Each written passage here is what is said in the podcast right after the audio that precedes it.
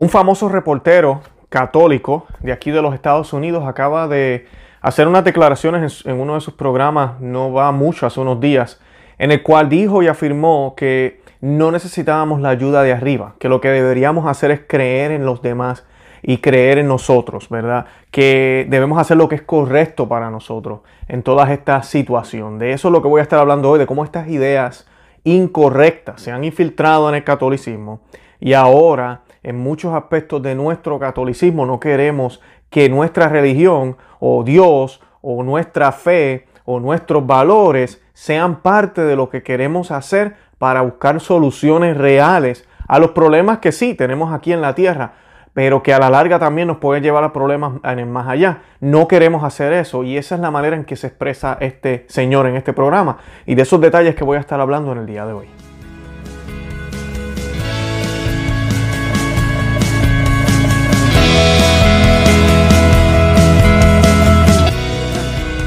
If you believe in one another and if you do the right thing for yourself and your community, things will get better in this country. You don't need help from above. Bienvenidos a Conoce, Ama, Vive tu Fe. Este es el programa donde compartimos el Evangelio y profundizamos en las bellezas y riquezas de nuestra fe católica. Les habla su amigo y hermano Luis Román y quisiera recordarles que no podemos amar lo que no conocemos y que solo vivimos lo que amamos. En el día de hoy he decidido eh, tomar esta noticia porque nos, van, nos va a mostrar algunos aspectos de, de, a veces de lo errado que hemos estado, y me incluyo porque eh, posiblemente lo he estado múltiples veces, yo no soy perfecto hoy mismo, eh, nadie es perfecto, pero creo que refleja lo que a veces tenemos, eh, esos conceptos errados que tenemos de separación de iglesia y Estado, al César lo que es del César, a Dios lo que es de Dios, y no, no interpretamos bien lo que Jesucristo quiso decir, y además de eso no, no vemos lo que la iglesia ha dicho por milenias sobre este, sobre este tópico, sobre este tema. Y pues vemos manifestaciones como la de este reportero Chris Cuomo.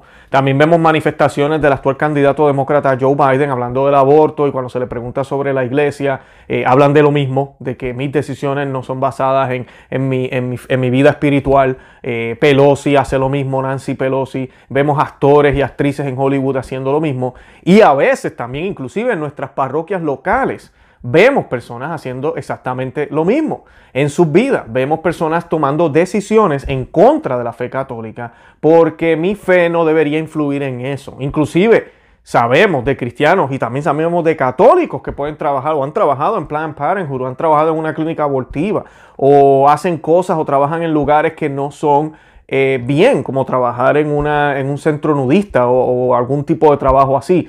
Eh, pero no, no, es que ese es mi trabajo yo vivo mi fe, yo lo único que hago es trabajar allí. Y, eso es lo que yo quiero que hablemos hoy, de, realmente eso es correcto, no es correcto, eh, realmente eso es lo que el catolicismo nos enseña y, lamentablemente, y no el catecismo, la iglesia, la iglesia católica, claro, el catecismo hace eco de lo que la iglesia enseña, pero no, no, no es tanto el problema de que de si, de si yo estoy viviendo mi fe de esa manera, es como realmente estamos dejando de hacer catolicismo, estamos dejando de vivir la vida como debe ser y por eso es que el mundo está como está. Porque la mejor manera de evangelizar es con nuestro testimonio. Todo el mundo piensa que el testimonio es portarse bien. Y sí, eso es parte de... ¿Y, cuando, y, y qué es portarse bien? Ahí está la pregunta. ¿Qué es portarse bien?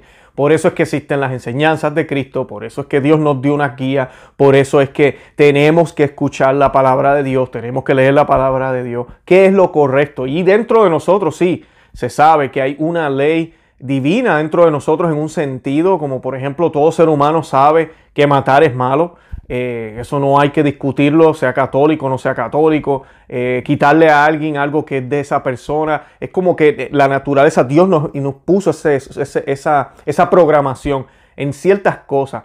Pero la revelación divina, la Iglesia Católica por milenias, y ya comenzando en el judaísmo miles y miles de años antes, vemos por qué es así, por qué se debe hacer de esa manera. y, podemos entender cuál es realmente la, escena y no solamente la mera idea de lo que se nos está presentando. Y eso se nos ha olvidado. Y de eso es lo que vamos a estar hoy analizando. Eh, yo quisiera antes de, empezar, como siempre, que hagamos una oración a la Santísima Virgen. Vamos a hacer un Ave María y un Dios te salve. Y la vamos a hacer en el nombre del Padre, y del Hijo, y del Espíritu Santo. Amén. Dios te salve María llena eres de gracia, el Señor es contigo, bendita tú eres entre todas las mujeres, y bendito es el fruto de tu vientre Jesús. Santa María, Madre de Dios, ruega por nosotros pecadores, ahora y en la hora de nuestra muerte. Amén. Ave María, gratia plena, Dominus tecum, benedicta tu in mulieribus, benedictus frutus ventris tui, Jesús. Santa María, Mater Dei, ora pro nobis peccatoribus, nunc erora mortis nostre. Amén. En el nombre del Padre, y del Hijo, y del Espíritu Santo. Amén. Bueno, y para compartirles detalles exactos de la noticia, Chris Cuomo de CNN cerró un programa reciente diciendo que no necesitamos la ayuda del Todopoderoso. En otras traducciones vi que dice de lo alto. Creo que la traducción correcta es de lo alto, pero se está refiriendo a Dios, de eso no hay duda. Sino que solo debemos creer en los demás y hacer lo correcto que sea para usted y su comunidad. Y eso mejorará las cosas en este eh, país. Esto es solo el último incidente en que la oración y Dios son burlados como soluciones a los problemas. El consejo de Cuomo de hacer lo correcto para usted en realidad va en contra de lo que predica el Evangelio, que es sacrificar sus propios deseos y deseos para ayudar a otros. Los seguidores de Cristo deben buscar hacia afuera, buscar ofrecer asistencia a los necesitados en lugar de servir a nuestros propios egoísmos. Filipenses 4:6 dice, no se preocupen por nada, pero en cada situación, con oración y petición, con acción de gracias, presenten sus peticiones a Dios. O sea que la oración es importantísima para nosotros. Y pues aquí estamos viendo un católico. Muchos me dirán, no, pero esa persona ya no es católica. Eh, es, posible, es muy cierto. Pero el punto es que yo he escuchado católicos hablar de esta manera. Inclusive hay a veces hasta religiosos que dicen, sí, sí, sí, nosotros creemos en Dios y todo lo demás, pero no podemos depender de eso nada más. No podemos... y cuidado con esos pensamientos. Dependemos de Dios en todo. Ahora, Dios nos ayuda, nos da la guía para que nosotros con nuestras manos actuemos y podamos eh, hacer la obra de Él a través de nuestras manos, a través de nuestras, de nuestras acciones. Definitivamente, San Agustín decía, ora, ¿verdad? Miren, miren cómo lo decía, lo decía en este orden. Ora como si todo dependiera de Dios. O sea que hay que orar primero. Y tener la mentalidad cuando yo oro y saber, y saber por fe, creerlo por fe, tener esa seguridad de que todo depende de Dios. Y sabes que eso es muy cierto. Eso es muy cierto. Pero San Agustín no termina la frase ahí. Dice, ora como si todo dependiera de Dios y actúa o obra como si todo dependiera de ti. Eso decía San Agustín. O sea que, y, muchos me dirán, pero estás contradiciéndote, Luis. No, no me estoy contradiciendo.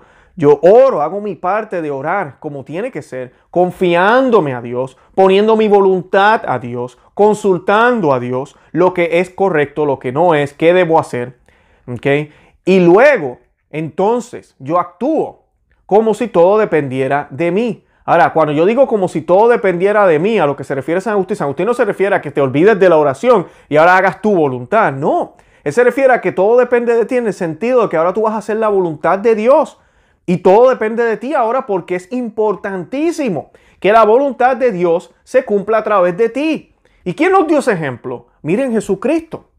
Jesucristo hizo la voluntad del Padre. Nos lo dicen las escrituras múltiples veces. Él hizo la voluntad del Padre. Fue obediente. Todo dependió de Él. Pero era la voluntad de Dios. O sea que realmente dependía de Dios. Pero humanamente Jesucristo hizo, hizo la voluntad del Padre siendo Él Dios también. Sabemos que esto es un misterio entre ¿verdad? La, persona de, Cristo, ¿verdad? Su divinidad y su humanidad. Pero su humanidad estaba sumisa, ¿verdad? A Dios Padre. A Dios Padre. Por eso es que Jesucristo, para aclarar rapidito, no quiero hacer un catecismo de eso ahora, pero por eso es que Jesucristo decía eh, que Él y el Padre eran lo mismo, ¿verdad? Pero también decía en otras partes, ¿verdad? Que el, Padre era mayor que el Hijo, que el Hijo era eh, obediente al Padre, o que yo solo hago la voluntad del Padre. Entonces suena como que, espérate, pero entonces Jesucristo es inferior. Bueno, su naturaleza humana sí lo es. Pero siempre su naturaleza divina estuvo ahí divina y es igual. Es la misma esencia de Dios. Por eso es que nosotros creemos en un solo Dios, no creemos en dos dioses. O sea que Dios Padre y Dios Hijo son, son el mismo Dios, pero son dos distintas personas. Son el mismo Dios, dos distintas personas. Y una de esas personas, Jesucristo, nuestro Señor, el Salvador, bendito sea su nombre, tiene dos naturalezas, una humana y y una divina. Y esa naturaleza humana nos da el ejemplo a nosotros de que debemos someter nuestra voluntad completamente a Dios, completamente a Dios. Entonces hacemos las obras siguiendo esa voluntad. No es lo que es bien para mí, como dice Cuomo aquí. Cuomo está diciendo, hagan lo correcto para ti, para usted y para su comunidad. No, debería ser lo correcto para Dios. Que usualmente, usualmente no siempre, es lo que es verdaderamente correcto para ti y para tu comunidad. Pero el decir esa frase, ¿por qué están diciendo esa frase? Porque ahorita aquí hay un movimiento en los Estados Unidos y en el mundo entero que pasa cualquier tragedia y no podemos decir mis oraciones están con las víctimas de tal lugar. Eh, estoy orando aquí por todas las personas que han muerto en tal terremoto. Uh, ya van con las oraciones como si Dios fuera a solucionar. Oiga, no estamos hablando de que eso es lo único que vamos a hacer y los cristianos estamos llamados no solo a quedarnos ahí. O sea, usted ora, usted va a la misa, pero no vaya a su casa a sentarse y a hacer nada. Tenemos que actuar nuestro Señor Jesucristo nos envía a evangelizar y el verdadero evangelización, disculpen, sí es hablar de Cristo, sí es hablar de Dios y mostrarlo a través de nuestras acciones, pero es actuar. A través de esas acciones ellos pueden ver el amor de Dios, ellos pueden ver qué bien nosotros vivimos. Entonces esa, esa motivación que tenemos nosotros va a ser cuestionada. ¿Y por qué tú haces eso? Y ahí es donde viene la parte. Lo hago porque Cristo el Señor te ama. Lo hago porque nuestro Señor Jesucristo murió en la cruz. Y la otra persona, pues cuéntame un poco más de eso. ¿Por qué tú crees en eso? En verdad eso no son historias. Y ahí empieza la conversación y que sea el Señor quien nos ilumine para darnos esas palabras, ¿verdad? De poder evangelizar a otros. Pero lo primero son esas obras, ¿verdad? Tienen que verlas. Y por ende, usted tiene que estar haciendo la voluntad del Padre porque si no sus obras no van a llamar la atención, ni siquiera van a hacer ningún bien. Porque son obras que son para mí para yo recibir la gloria, para yo recibir los aplausos, para yo recibir la atención. No es para Dios. Y siempre nosotros los cristianos, y es difícil, estamos llamados a actuar para que sea para, la gloria de Él, no para la gloria nuestra. Y el, este anfitrión en el 2019, y quiero leerles esto rápido, para que vean la mentalidad que tenemos aquí en Estados Unidos, muchos católicos y muchas personas que tienen en el mundo entero. Eh, con todo lo que está sucediendo. Él dice, Cuomo señaló que su fe católica y sus hijas jóvenes, en un artículo publicado en la revista Glamour, que abogaba por los hombres para apoyar los derechos reproductivos, un eufemismo para el aborto. He visto el torrente de acción de las mujeres compartiendo sus historias más personales y perdiendo la escuela y el trabajo para protestar. Dijo, dijo Cuomo sobre las respuestas a la legislación pro vida, pero los hombres han estado en gran medida en silencio. No podemos quedarnos al mangel mientras las mujeres trabajan para proteger los derechos reproductivos. Si los hombres apoyan el derecho de una mujer a elegir, deben levantarse y apoyarlo, escribió. Lo digo como esposo, hombre de fe y especialmente como padre bendecido con dos hijas y un hijo. Mi familia es católica, continuó. Conozco bien las enseñanzas católicas. Para mí ha sido fácil separar mi fe de las leyes de nuestro país, porque no vivimos en una teocracia, vivimos en un estado democrático y secular, donde la carga no es encontrar una manera de imponer su fe a los demás. Es exactamente lo contrario. La democracia se trata de asegurarse de que nadie pueda imponer sus creencias sobre usted o cualquier otra persona. En una democracia eh, confiamos en la ciencia y los datos para guiar nuestras decisiones. Si tuviéramos que confiar en la religión, ¿Cómo podríamos decidir cuándo comienza la vida? Los hombres dicen que aprecian a las mujeres. ¿Cómo cerró la publicación diciendo que la mayoría de las veces no quieren apreciar, sino que quieren controlar? Bueno, y ahí tenían a un católico, y yo he escuchado católicos hablando de esa manera. Inclusive yo tenía algunas ideas de esta en mi cabeza hace muchos años atrás. Cuando me hablaban así de política y religión, uno quiere como que, no, no, no, no, es, cierto, el, el Estado que decida sobre estas cosas, sobre lo otro, sobre aquello. Y, esto es un problema porque no es lo que la Iglesia Católica ha enseñado por milenias. La Iglesia Católica siempre ha enseñado que nosotros, ¿verdad? la Iglesia del Estado, eh, no, no es que van uno opuesto al otro, o es que uno puede subsistir sin el otro, ¿verdad? Eh, Benedicto XVI, por ejemplo, aquí tenemos una, una frase de él, dice, la Iglesia quiere servir a la formación de las conciencias en la vida política y contribuir a que crezca la percepción de las verdades de las verdaderas exigencias. Escuchen eso, de las verdaderas exigencias de la justicia. Y al mismo tiempo la disponibilidad para actuar conforme a ella, aun cuando esto estuviera en contraste con situaciones de intereses personales. La iglesia no puede ni debe emprender por cuenta propia la empresa política de realizar, de realizar la sociedad más justa posible. No puede y no debe sustituir al Estado, pero tampoco puede ni debe quedarse al margen en la lucha por la justicia. Eso fue Papa Benedicto XVI en Deus Caritas, numeral 28. Y, esto es importante porque, y también un gran defensor de todo esto, Papa, Papa León XIII, Papa Pío XII, se pronunciaron constantemente de cómo la iglesia es el alma del Estado. La religión es el alma del Estado. Lamentablemente, en los tiempos que estamos viviendo ahora, hemos perdido lo sagrado los estados ya no tienen esa, ese, esa, esa lo, que es sagrado, ya no existe. ¿Por qué? Por las múltiples religiones que se han permitido en estas nuevas sociedades que llevan apenas 200 años.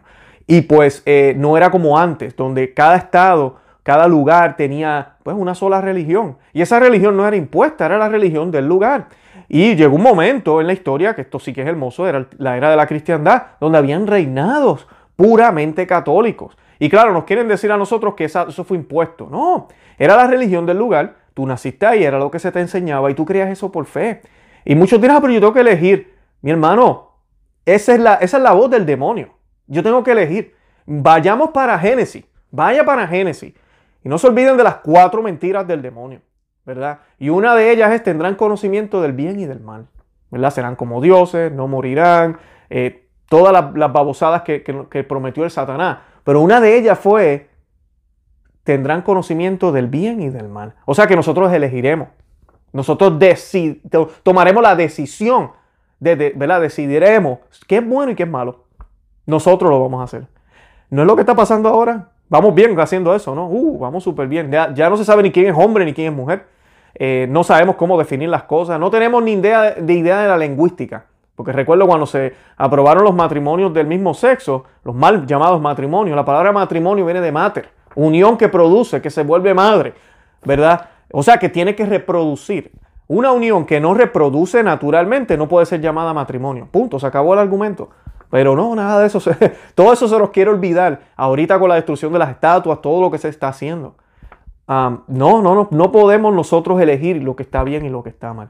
Y pues es, es, la situación ahora es grave y es mucho más difícil, pero la iglesia no se puede quedar callada y no podemos tener el concepto de que la iglesia es algo que se hace aparte, en secreto, porque eso es exactamente lo que los países comunistas, socialistas, totalitarios hacen y quieren que la iglesia esté escondida, que la iglesia no sea un obstáculo, que la iglesia, no sea motivador para la gente que piense y cultive su intelecto, porque entonces es un problema. Tú, lo que quieres es un pueblo, y, en otros lugares se decía antes bruto, pero ya ahora se provee educación y eso. Ahora lo que hacen con la internet, tienen a los pueblos esclavizados a sus pasiones, con la pornografía, con todas las porquerías que nos, ofrecen por todas estas plataformas, nos tienen eh, con las comodidades, nos tienen esclavizados con todo lo que se hace hoy en día, con la música, eh, todo el día tomando fotos, todo el día mirando aquí, mirando allá. Y mira, así pasó un día, pasaron los meses, pasan los años. Y realmente nunca, nunca, nunca defendimos lo que teníamos que defender porque ni siquiera sabíamos que estábamos siendo atacados. Ni siquiera teníamos idea. Andábamos dormidos, dormidos, conectados a una máquina. Prácticamente no nos dábamos ni cuenta que estábamos aquí. Es triste, ¿no? Y que llegar al otro lado y darnos cuenta de que nuestra vida fue totalmente un desperdicio. La, la tiramos, la tiramos a la borda. Aquí en los Estados Unidos, por ejemplo, la, frase de separación iglesia y Estado no existe en la Constitución como algunas personas piensan. No existe. Y, la Carta de Derecho, la primera enmienda contiene dos afirmaciones respecto a la relación entre la religión organizada y el Congreso de los Estados Unidos. La cláusula de, de, establecimiento dice el Congreso no deberá hacer ley alguna concerniente al establecimiento de la religión. O sea que el Estado no puede intervenir con la religión.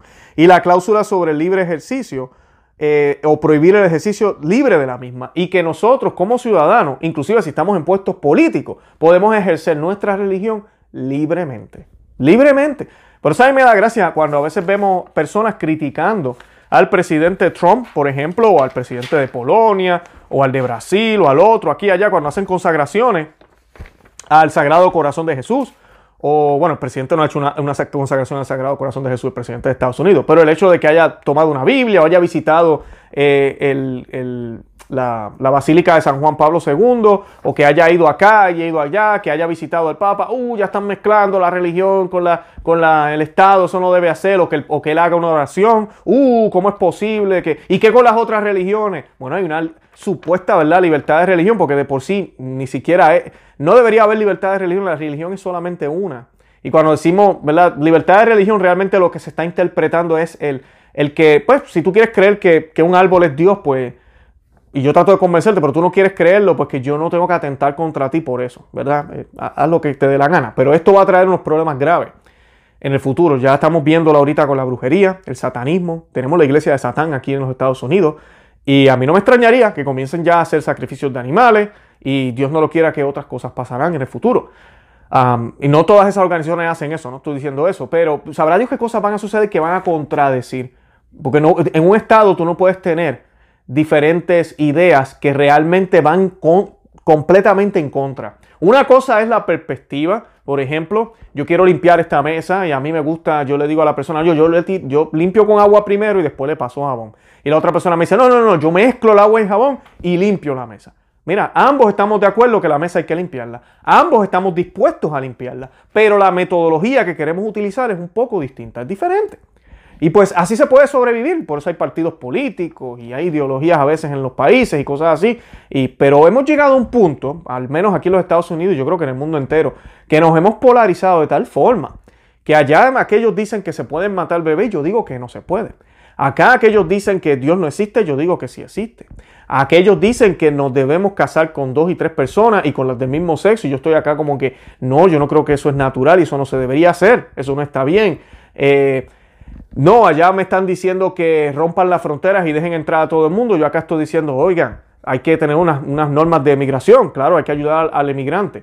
Eh, y así seguimos, estamos completamente contrarios y estamos al, borde de, Dios no lo quiera, Señor nos proteja, de una guerra eh, civil o de algo feo, eh, de una revolución fea y tal vez hasta violenta. Ojalá que no. Que mis palabras estén completamente equivocadas, pero, pero la historia, ¿verdad? No miente, es lo que hemos visto en la historia. Y pues hay que orar por eso. Pero teniendo estas actitudes, por ejemplo, que tienen estos católicos, no vamos a mejorar la situación porque es una actitud errada. Cuando nuestro Señor Jesucristo dijo al César lo que es de César y a Dios lo que es de Dios, no se refería a separarlos completamente. Porque cuando él le dijo a la persona, bueno, a los fariseos que le estaban tendiendo una trampa, ¿por qué eh, le podemos pagar el tax al, al César, los impuestos? Eh, y él le dijo al César lo que es de César, a Dios lo que es de Dios. ¿Quién va a pagar el tax?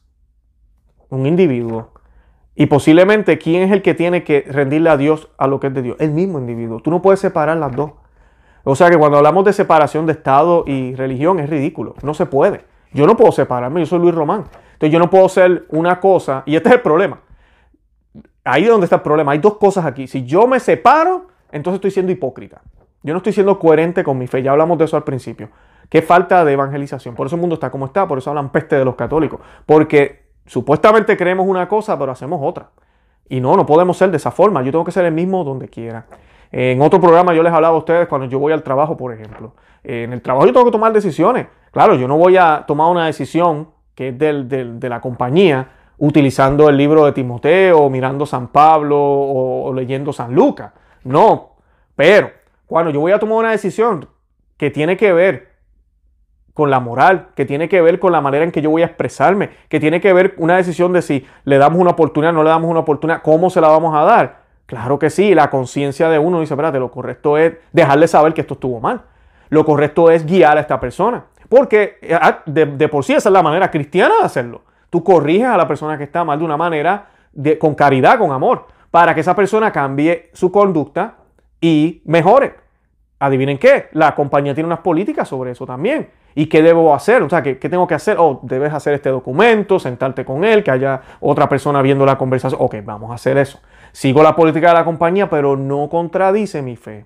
Es bien importante. Si es mi trabajo, y voy a un ejemplo extremo, mi jefe me dice, mira, toma todas esas cajas y llévatelas en el carro. Y yo, pero jefe, eso, eso es de la compañía. Nada, llévatelo. Me está incitando a robar. Yo tengo todo el derecho y el deber moral de decirle que no. y hacerlo de una manera adecuada, ¿verdad? Pero decirle que no, no puedo, porque eso va en contra de lo que yo creo. Yo no creo que robar sea bueno. Yo no creo que, sabemos que robar es malo.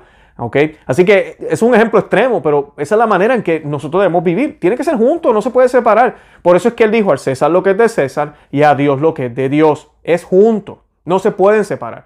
Los políticos, los reporteros, ya hablé de Biden, hicimos un programa sobre Plan Parenthood, cómo Plan Parenthood está financiando la campaña de este hombre que se hace llamar católico. Y él dice lo mismo.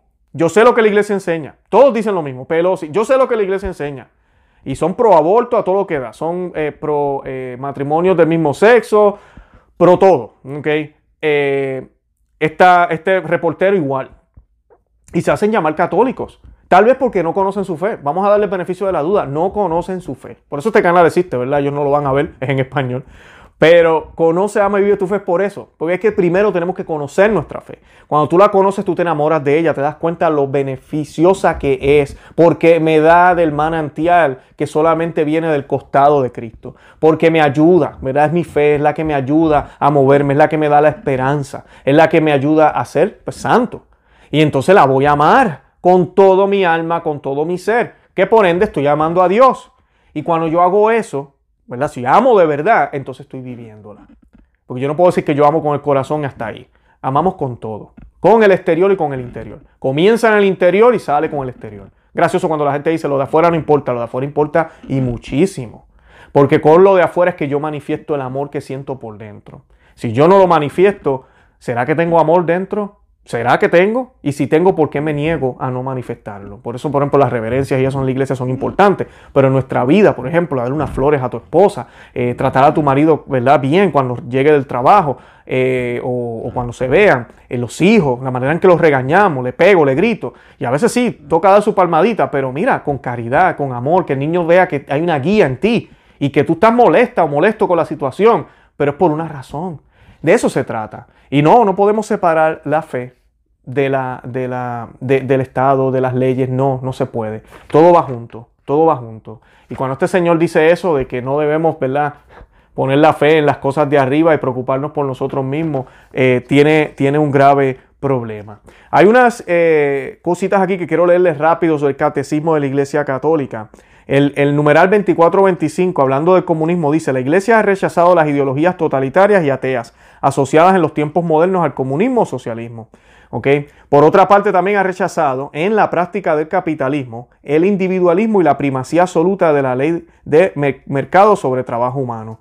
La regulación de la economía por la sola planificación centralizada pervierte en su base los vínculos sociales. Su regulación únicamente por la ley de mercado quebranta la justicia social, porque existen numerosas necesidades humanas que no pueden ser satisfechas por el mercado. Es preciso promover una regulación razonable del mercado y de las iniciativas económicas, según una justa jerarquía de valores y con vista al bien común. Ahí es donde viene el papel de la iglesia. La iglesia es la que está para guiar al Estado, para que realmente sepan qué es lo que, lo que hay que hacer, qué es lo que es bien, qué es lo que está mal. Y ojalá los estados cada día más estén abiertos a escuchar lo que la iglesia está proponiendo, lo que la iglesia dice. Eso es lo que veíamos en la cristiandad, los obispos con el rey.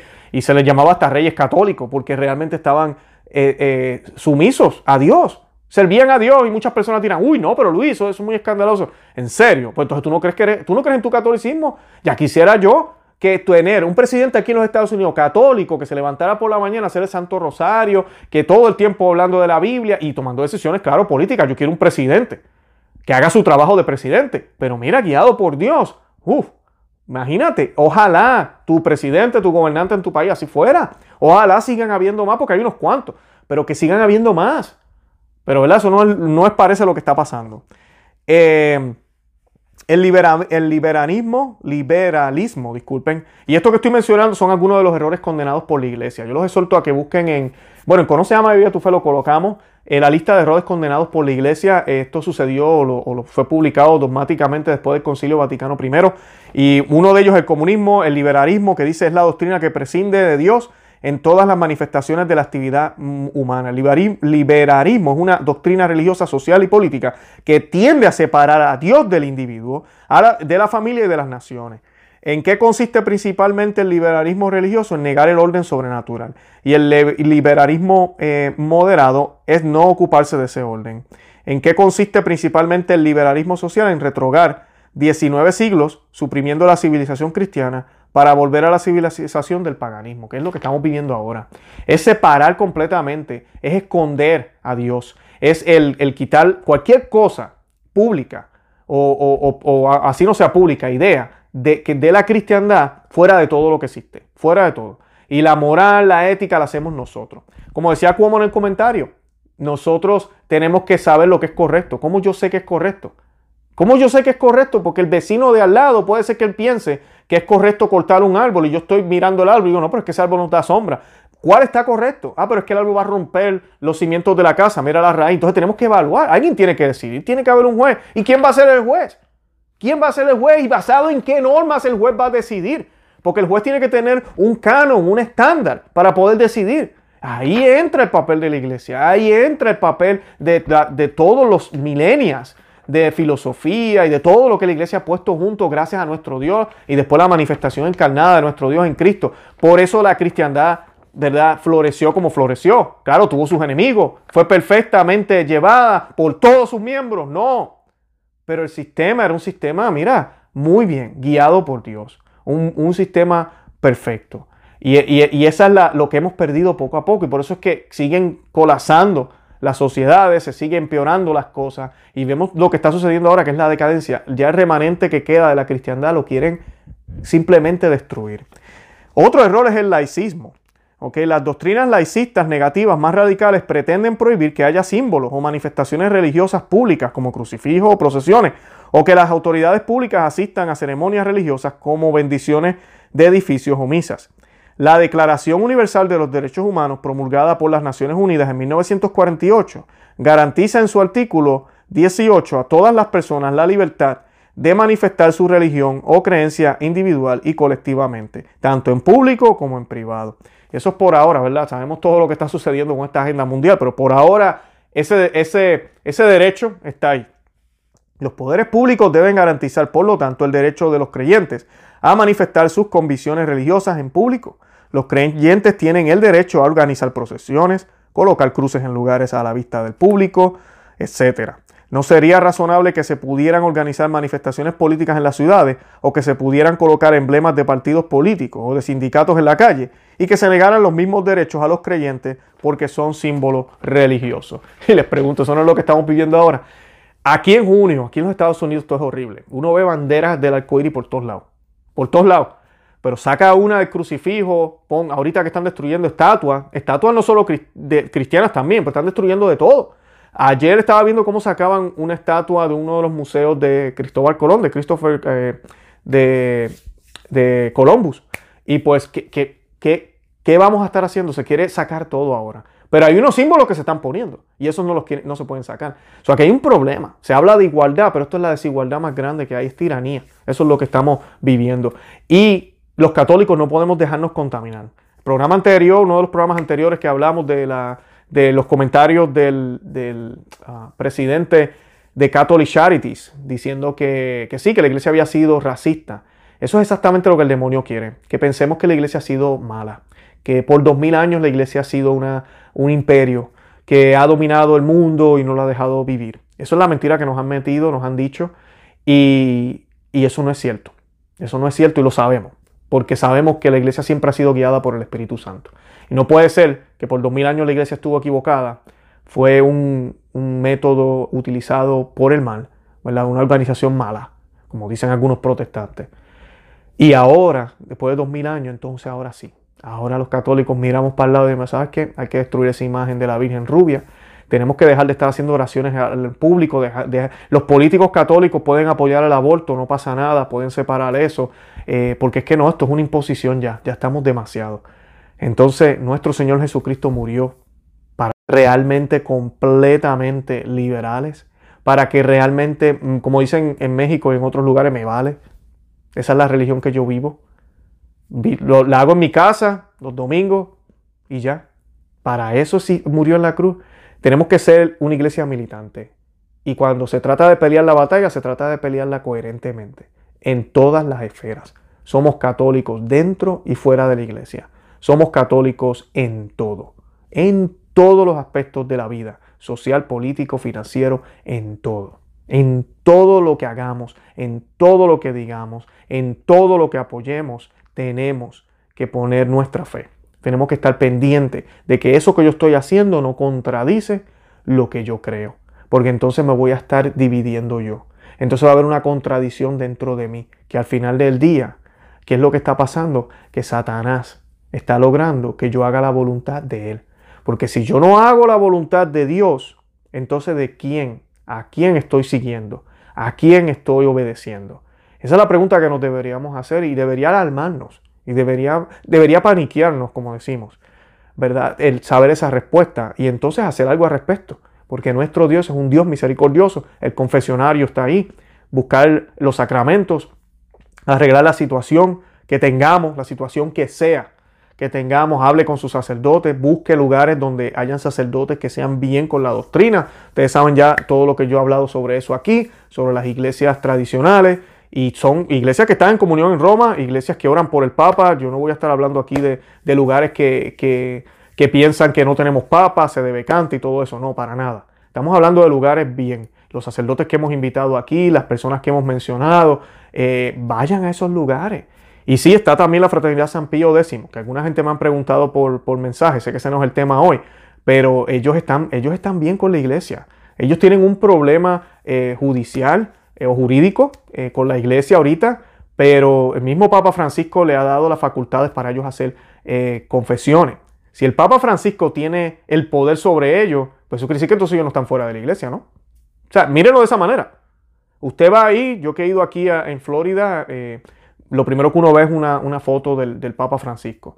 Eh, también este, eh, está la FSSP, eh, que ahorita, mm, si Dios quiere, vamos a tener un programa con uno de los sacerdotes de ellos. ellos no tienen problemas jurídicos con la iglesia, ellos sí están completamente bien, ah, igual, ¿verdad? Todo misa tridentina. y hay muchos, muchos institutos de Cristo Rey. Ah, yo sé que en Colombia hay uno también que mi suegra va, del Buen Pastor, creo que se llaman.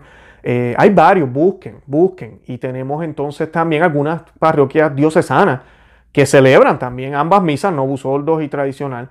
Y no es cuestión de la misa, no es cuestión de gusto, no es solo la misa. Esto es importante y vamos a hacer un tema sobre la misa si Dios quiere. Eh, porque sí, la liturgia influye mucho en las ideas. Pero es mucho más que eso, porque la misa sigue siendo válida, ambas son válidas, pero cuando tú tienes una que recibes a Cristo en la mano, que no importa cómo lo recibas, que no importa cómo vistas, que no importa nada de eso.